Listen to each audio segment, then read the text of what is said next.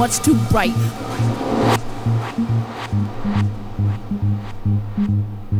To see it, tell me then why you.